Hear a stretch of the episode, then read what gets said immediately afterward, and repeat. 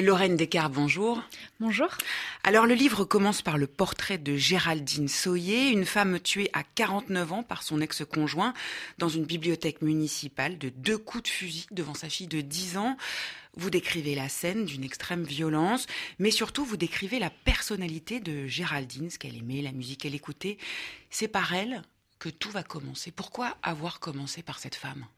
J'ai commencé euh, par cette femme parce que j'ai rencontré euh, ses proches et qu'ils souhaitaient euh, participer à, ce projet d'enquête. C'est une histoire qui m'habite encore parce que c'est assez symptomatique de ce qui se passe dans ces féminicides conjugaux, c'est-à-dire qu'il y avait un contexte de séparation.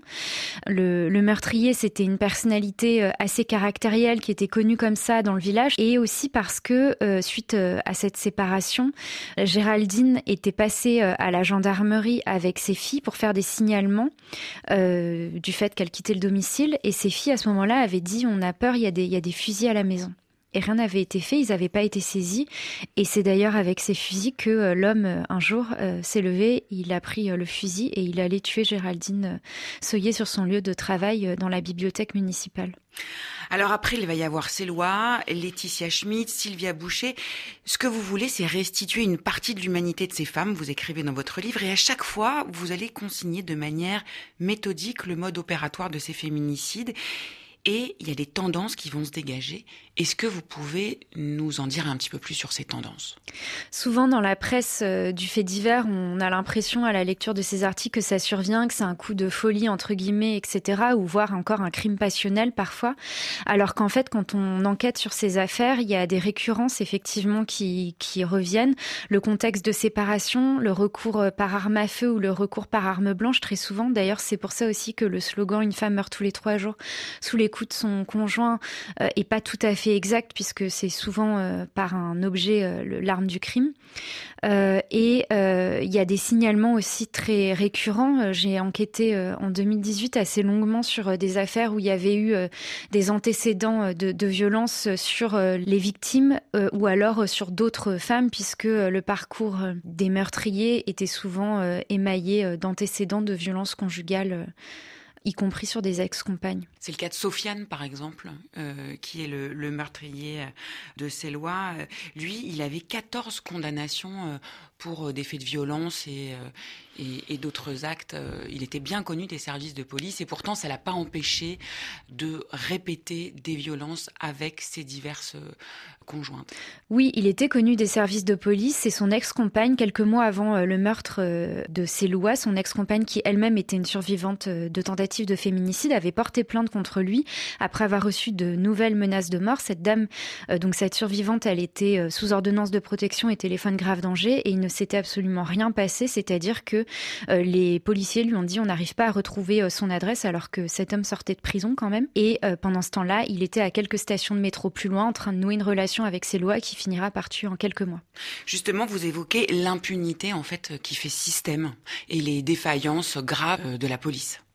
En fait, pour définir le féminicide, euh, euh, que ça soit dans un cadre conjugal ou autre, euh, les penseuses latino-américaines font appel à deux notions. La notion de crime genré, c'est-à-dire que c'est un meurtre à mobile misogyne, le meurtre d'une femme parce que c'est une femme par un homme, mais aussi ça renvoie à l'incapacité des autorités à protéger euh, ces femmes, notamment quand il y a eu des signalements préalables, et aussi au climat de banalisation de violences sexistes et sexuelles qui euh, accompagnent, jalonnent le, enfin, les vies des femmes et dans les sociétés dans lesquelles ça s'insère.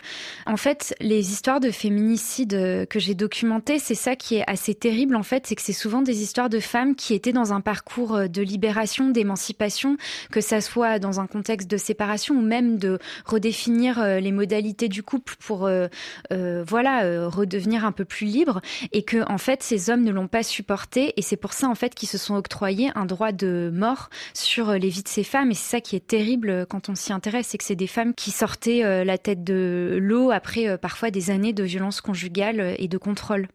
Alors vous, vous insistez bien euh, sur euh, l'acharnement sur le corps de ces femmes et vous précisez à chaque fois qu'il s'agit bien de violences masculines plutôt que de parler de, de féminicide. Et les chiffres sont édifiants. On apprend dans votre livre que ces dernières années, 85% des auteurs de morts violentes au sein du couple étaient des hommes contre 84% des femmes euh, parmi les défuntes.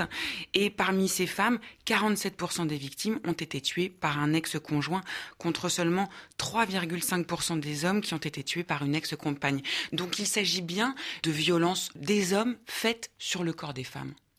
Oui, en fait, le féminicide, c'est l'acmé d'un processus euh, de déshumanisation, euh, puisque à un moment, quelqu'un décide qu'il peut ôter la vie euh, d'une autre personne.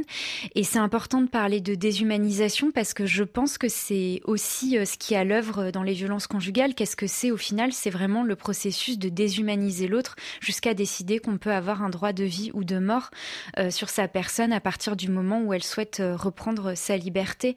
Et d'ailleurs, euh, dans les témoignages de survivantes que j'ai, il y a beaucoup euh, d'atteintes à l'intégrité. Atteinte à l'intégrité humaine qui passe aussi, par exemple, par le contrôle alimentaire, le contrôle vestimentaire aussi beaucoup, mais qu'importe euh, les codes qu'on souhaite faire adopter à l'autre, hein, ou aussi des sortes de tortures psychologiques, comme par exemple cette dame qui me raconte, cette survivante, que elle habitait dans une belle propriété et que quand son conjoint partait en voyage d'affaires, il lui coupait le gaz pour s'assurer qu'elle vive dans une maison glacée l'hiver et qu'elle lavait, elle lavait euh, ses enfants avec, euh, euh, dans le bain avec une eau chauffée, avec l'eau de la bouilloire et cette prison euh, euh aux, barreaux euh, invisibles dans lesquels ces femmes finalement sont maintenues, puisqu'on se pose toujours la question de pourquoi est-ce qu'elles ne partent pas ces femmes? En fait, elles en sont incapables.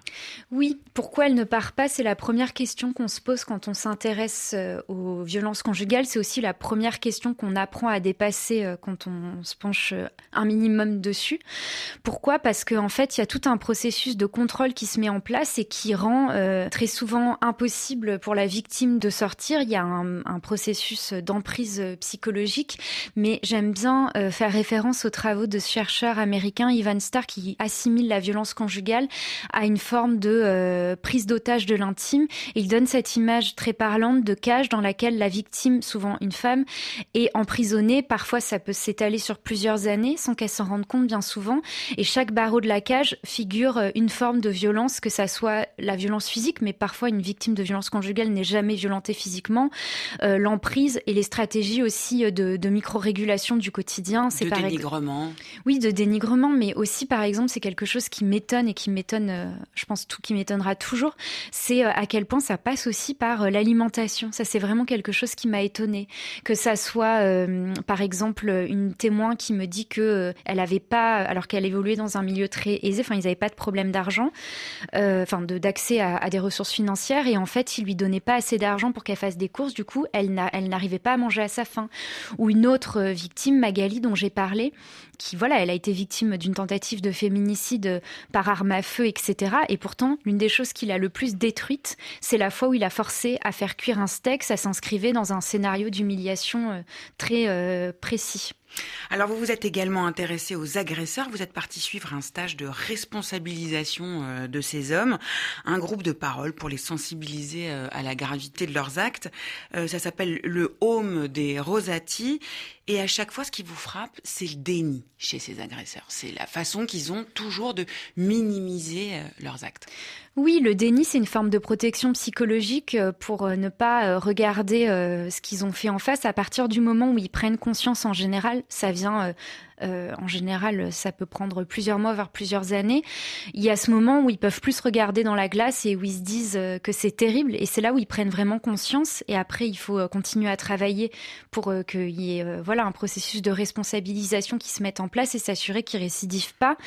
et ce stage de responsabilisation à Arras, il était extrêmement intéressant. Ça a fait, il y avait plusieurs profils divers. Il y avait un comptable, un électricien, etc. Et c'était des hommes qui sortaient de garde à vue suite à à des faits de violence conjugale.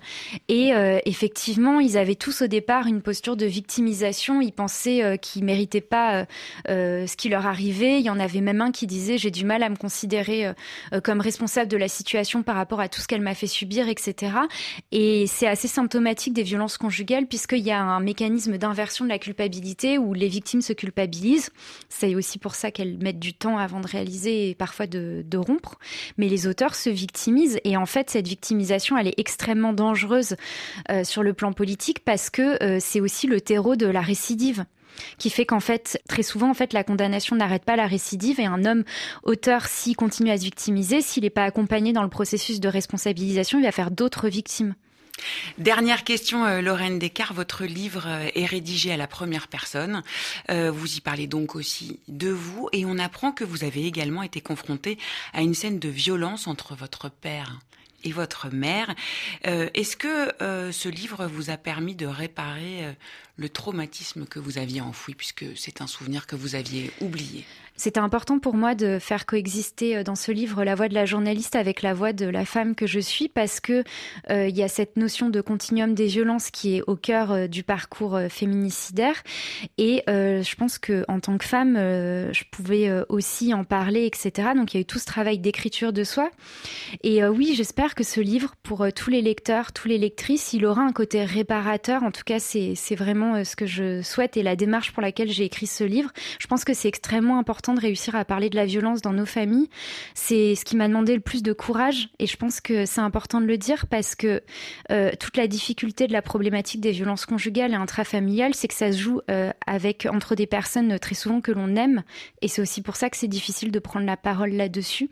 Mais cette parole, en tout cas, pour ma part, oui, elle a été réparatrice. Merci Lorraine Descartes. Je rappelle que votre livre Nos absentes à l'origine des féminicides vient de paraître aux éditions du Seuil. Merci.